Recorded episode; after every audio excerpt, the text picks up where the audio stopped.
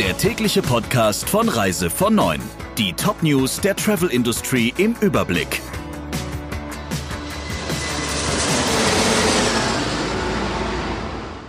Mit Friederike Breyer, guten Morgen. Knapp zwei Monate nach dem Aus für die deutsche Thomas Cook sind die beiden früheren Töchter Ögertours und Bucherreisen neu gestartet. Der neue Eigentümer ist Annex Tour, ein international aktives türkisches Reiseunternehmen.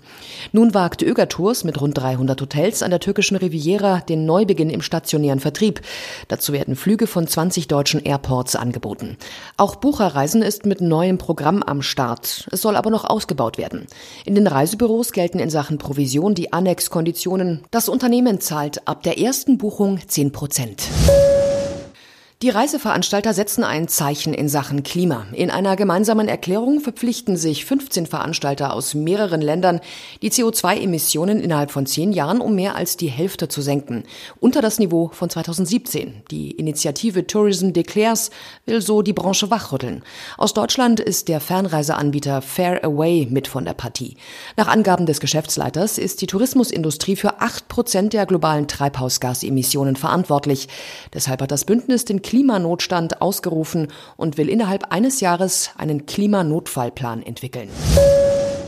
Reiseveranstalter müssen die Sicherheitsstandards in Hotels vor Ort überprüfen. Das hat der Bundesgerichtshof entschieden. Im konkreten Fall hatte ein gehbehinderter Mann bei TUI eine Flugpauschalreise nach Lanzarote gebucht. Er stürzte im Eingangsbereich des Hotels, als er zu Fuß über die regennasse Rollstuhlrampe ging und brach sich dabei das Handgelenk. Der Urlauber verklagte daraufhin den Veranstalter und forderte unter anderem die Rückzahlung des Reisepreises sowie Schmerzensgeld und verlor.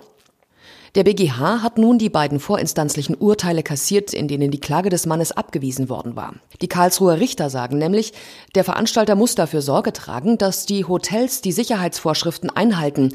Ein Warnschild mit dem Hinweis auf rutschigen Boden, wie im konkreten Fall, reiche dafür nicht aus. Urlauber aus dem Euroraum müssen in diesem Jahr in vielen beliebten Ferienzielen tiefer in die Tasche greifen. Zwar ändert sich der Wechselkurs meist wenig, doch durch die teils hohe Inflation in den Urlaubsländern gibt es deutlich weniger für den Euro. Das zeigt ein Währungsvergleich des Reiseportals Travel Circus für 175 Länder außerhalb der Eurozone. In der Türkei etwa sorgte der Verfall der Währung dafür, dass Reisende für den Euro derzeit fast 9 Prozent mehr Lira bekommen als vor einem Jahr. Wegen der hohen Inflationsrate wird es aber für Deutsche 7 7 Prozent teurer unterm Strich. In Thailand verliert der Euro 9 Prozent an Kaufkraft, in Myanmar sogar 15. In Kanada gibt es 8 Prozent weniger für den Euro, in den USA sind es 4 Prozent. Nachdem sie in einem Tempel der Inka-Stadt Machu Picchu ihre Notdurft verrichtet haben sollen, müssen fünf Urlauber Peru verlassen. Gegen die Touristen wird wegen mutmaßlicher Schändung des kulturellen Erbes ermittelt. Wie die Augsburger Allgemeine berichtet, könnte das für einen sechsten Urlauber aus Argentinien ernsthaftere Konsequenzen haben. Er gilt als Haupttäter und sitzt deswegen sogar in Haft. Ihm droht eine Strafe von bis zu vier Jahren Gefängnis. Soweit unsere Meldungen im Überblick. Kommen Sie gut durch den Rest der Woche.